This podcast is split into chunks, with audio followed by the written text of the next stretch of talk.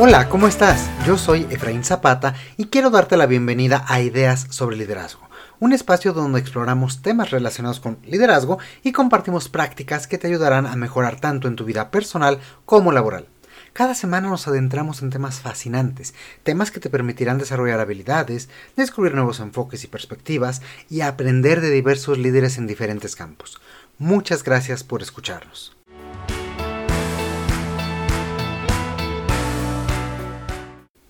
El día de hoy reeditamos y actualizamos un episodio de hace algún tiempo del que hemos recibido varios comentarios y preguntas por parte de ti. Específicamente, nos has pedido profundizar en la pregunta cómo generar confianza en el equipo y qué implicaciones tiene el concepto de seguridad psicológica. Así que comencemos.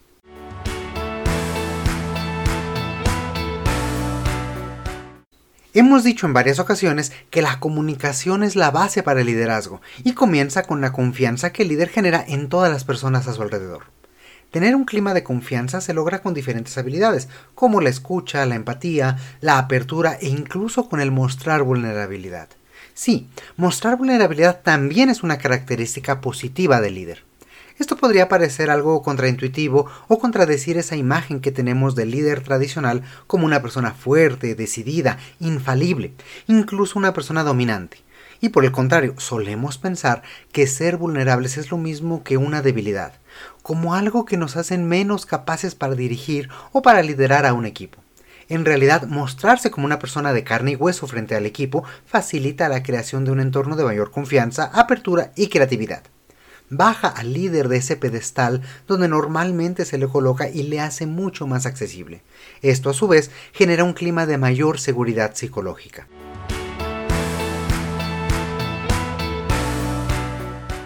Y veamos a qué se refiere este concepto.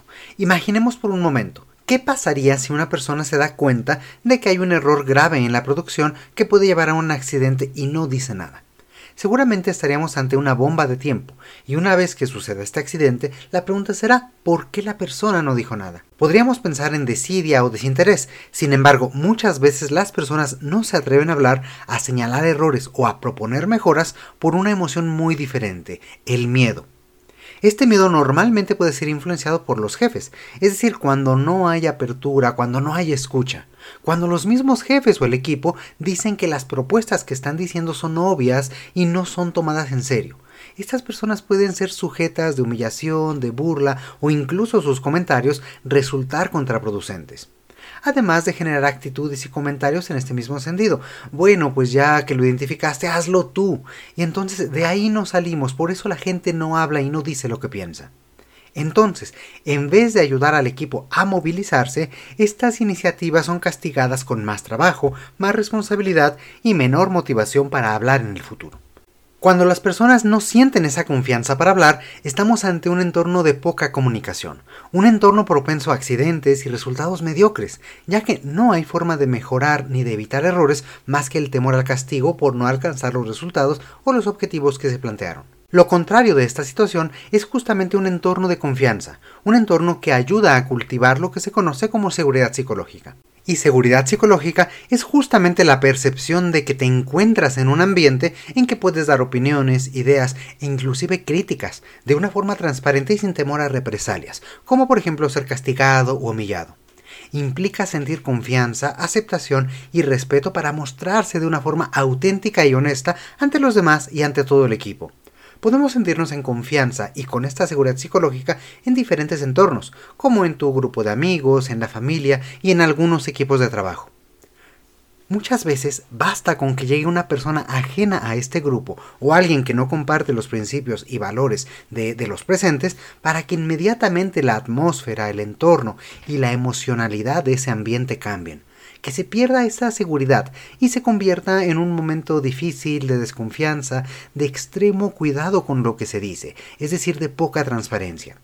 Tanto la conversación como la emocionalidad de ese momento son notoriamente diferentes e inclusive incómodas. ¿Alguna vez te ha pasado algo así?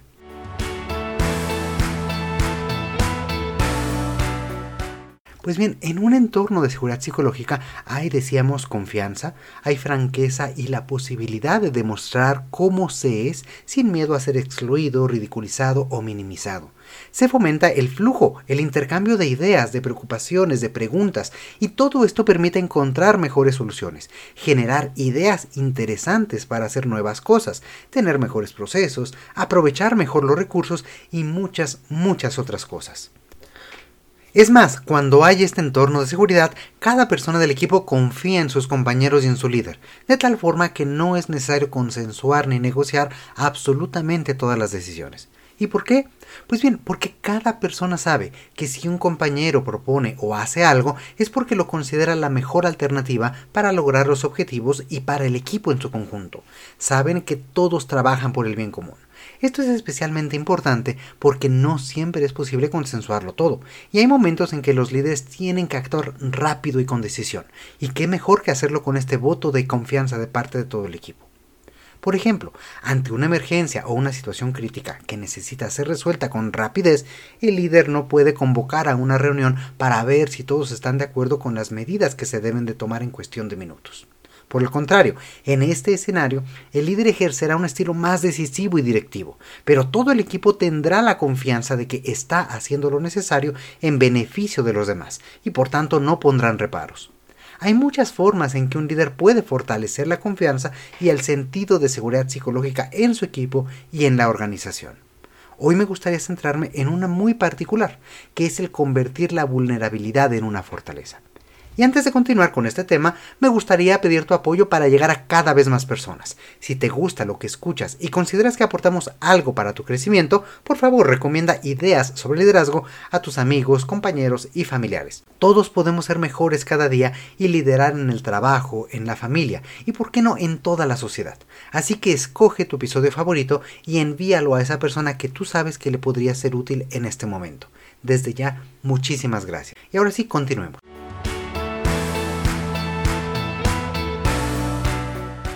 Decíamos que mostrar vulnerabilidad puede ser también un atributo positivo en los líderes, y es que todos los líderes somos personas como tú y como yo. Como todo ser humano tenemos emociones, experimentamos angustia, miedo, frustración, no conocemos todas las respuestas. También podemos dudar de nosotros mismos o sentir temor ante la incertidumbre. En un mundo tan complejo, tan cambiante e incierto, la habilidad para adaptarse, aprender y ser ágiles es fundamental para los líderes y lograrlo implica conocer las propias limitaciones, es decir, ser humildes y reconocer que se requiere de los demás para crecer y para explorar el potencial de todo el equipo. Los líderes, lo hemos dicho desde siempre, son y existen solo en función de las personas a su alrededor.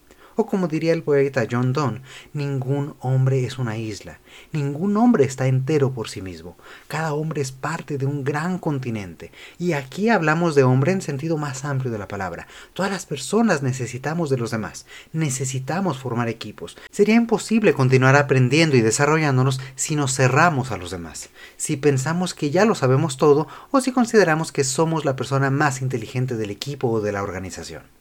Esta actitud de crecimiento implica saberse y reconocerse vulnerable. Por ejemplo, los líderes auténticos reconocen que no lo saben todo. No lo sé. Son tres grandes palabras que pueden parecer riesgosas e inaceptables para un jefe de la vieja guardia, pero no para un líder que quiere crecer y ser mejor cada día. Reconocerse vulnerables es un acto de completa honestidad y que proyecta una imagen más humana y de igualdad hacia los demás.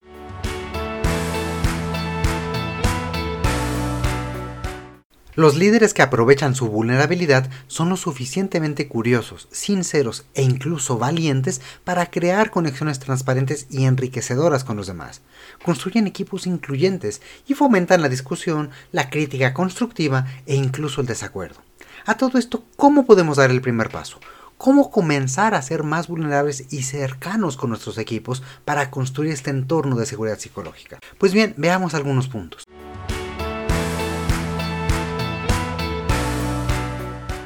El primero y más importante es reconocer y decir la verdad. Recuerda que un líder auténtico está más interesado por conocer la realidad y expresarla como es que en mantener una pose, en guardar las apariencias o en tener siempre la razón.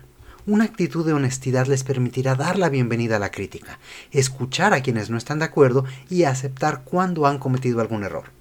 Por supuesto, escuchar puntos de vista contrarios o reconocer equivocaciones no siempre es cómodo, pero esta es la base para progresar, para desarrollarse y para dar evidencia de estar en disposición de apertura hacia los demás. Un segundo punto es reconocer los errores y saber disculparse.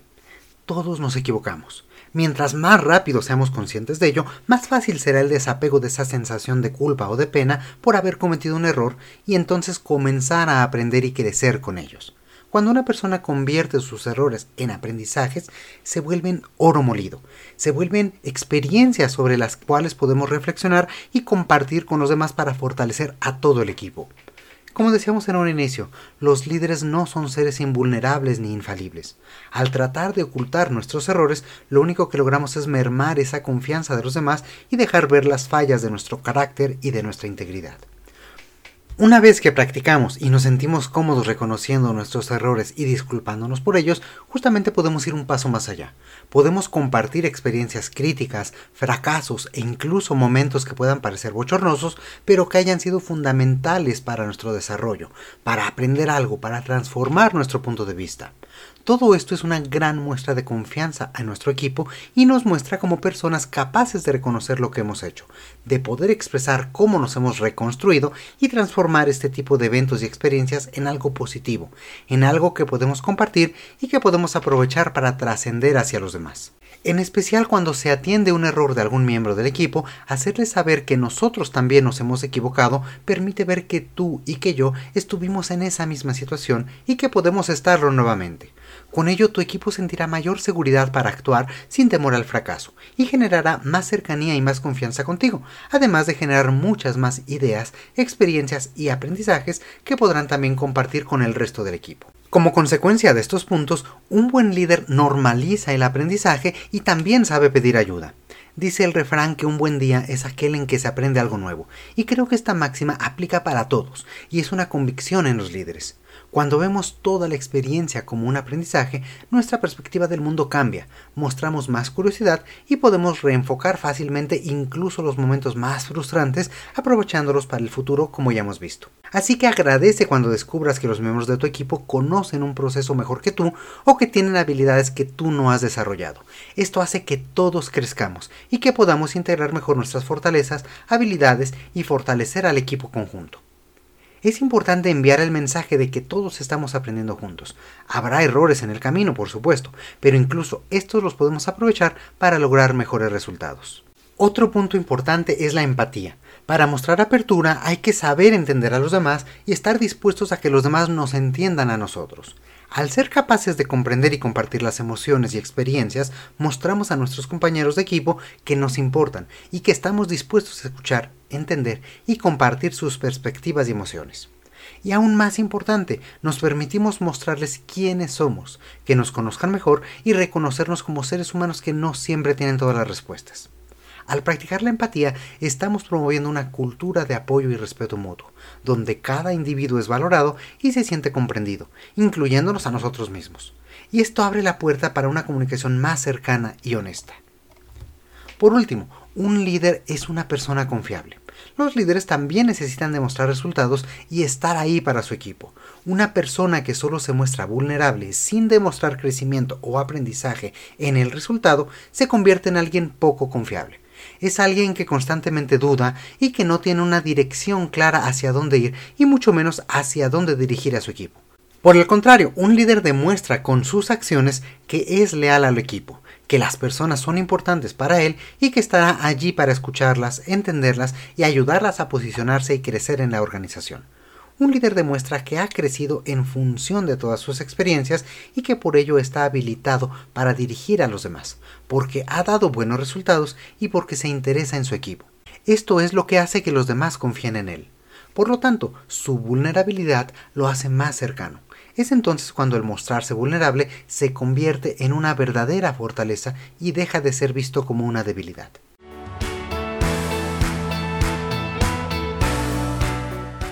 Y al inicio es normal experimentar algún grado de ansiedad o de reservas al realizar cualquiera de estos consejos.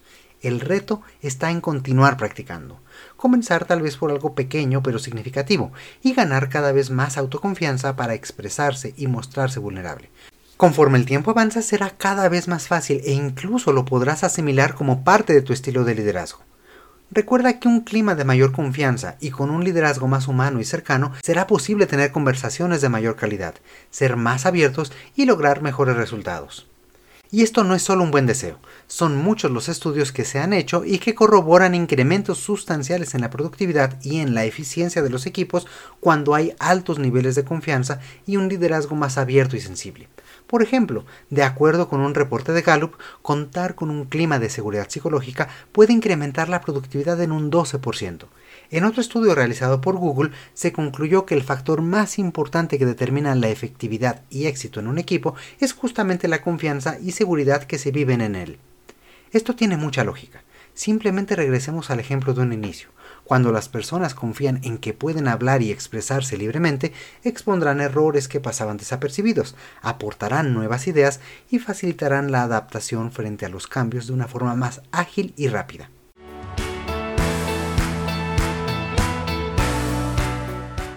Con todo esto las organizaciones pueden tener más posibilidades de aprovechar los beneficios de la diversidad para fortalecer a sus equipos y mejorar sus resultados en todos los ámbitos. Por ejemplo, la seguridad psicológica es una base para formar equipos de alto desempeño. Cuando existe una confianza auténtica, se reduce el miedo a fracaso y el estrés laboral, lo que permite a cada persona centrarse en su trabajo y desempeñarse de forma más efectiva. Además, al sentirse respaldados y valorados, están más motivados para alcanzar las metas y lograr un mayor nivel de rendimiento, sobre todo al trabajar en equipo. Como decíamos en un inicio, se establece una comunicación abierta y transparente que facilita la colaboración y dirigirse todos hacia un objetivo común. Podemos también hablar del bienestar integral del equipo. Cuando las personas se sienten cómodas pidiendo ayuda o desafiando incluso el status quo sin temor a consecuencias negativas, existe una mayor conciencia sobre los demás como personas y por tanto un mayor interés por ellas y su bienestar, incluyendo su salud y sus emociones. En estos equipos se valoran las contribuciones y cada persona encuentra una voz propia, sabiendo que será escuchada y tomada en cuenta. Ahora bien, más allá del equipo inmediato, al tener un clima de seguridad psicológica es posible crear rápidamente redes de colaboración y sinergias a través de estructuras flexibles y ágiles de pronto podemos estar generando alianzas y colaborar con diferentes áreas, entablar comunicación directa con personas a lo largo y ancho de la organización y minimizar las barreras burocráticas o las limitantes de otras organizaciones donde no hay un nivel de confianza y comunicación alto. Y es que las organizaciones que cultivan un entorno de seguridad psicológica son más atractivas también para el mejor talento. Estas personas se sienten atraídas por la oportunidad de crecer, aprender y contribuir en un ambiente donde se valoran sus aportaciones y se les brinda apoyo para el desarrollo profesional. Esto a su vez ayuda a retener el talento clave en la organización. De hecho, un dato alarmante de otra investigación de Gallup señala que solo el 3% de los empleados considera que sus opiniones son tomadas en cuenta en el lugar de trabajo. Este estudio también proyecta que si este porcentaje se elevara tan solo al 6%, las organizaciones podrían lograr una reducción hasta del 27% en la rotación de talento y una disminución de 40% en los incidentes de seguridad y por tanto un aumento significativo en su productividad.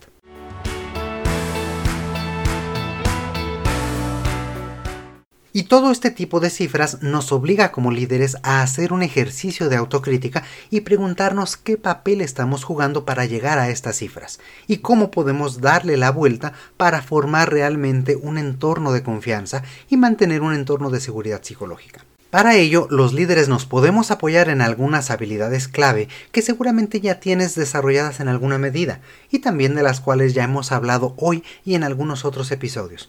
Por ejemplo, la escucha activa, manteniendo una atención y comprensión genuina para conocer las ideas, preocupaciones y necesidades del equipo. Otra sería tener una comunicación clara y transparente, siendo directo y específico para compartir información relevante, expectativas y formas para mejorar. La empatía, ya lo decíamos, mostrar comprensión y preocupación por las emociones y perspectivas de los demás. Y también el reconocimiento y el aprecio. El líder reconoce y valora el trabajo y también los logros de las personas, tanto en lo individual como en equipo, generando un sentido de valor y de motivación. Practicando estas habilidades en tu día a día, puedes planear muchas acciones puntuales como líder para fortalecer y mantener este clima de confianza y seguridad y volverlas así parte de tus hábitos diarios.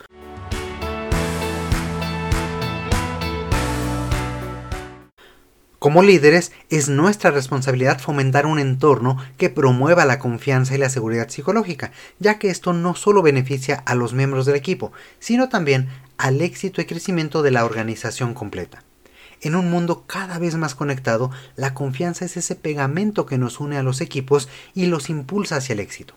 Imagina un lugar de trabajo en el que las personas se sientan libres para ser auténticas, donde no teman aportar nuevas ideas o cuestionar el status quo. En estos espacios los límites se desdibujan y las posibilidades se amplían. Es hora de romper con los esquemas tradicionales y construir equipos en los que cada voz sea valorada y cada perspectiva sea tomada en cuenta. Así que te invito a ser ese líder que inspira confianza, a ser ese miembro del equipo que construye puentes y a ser parte del cambio que transforma la manera en que trabajamos juntos.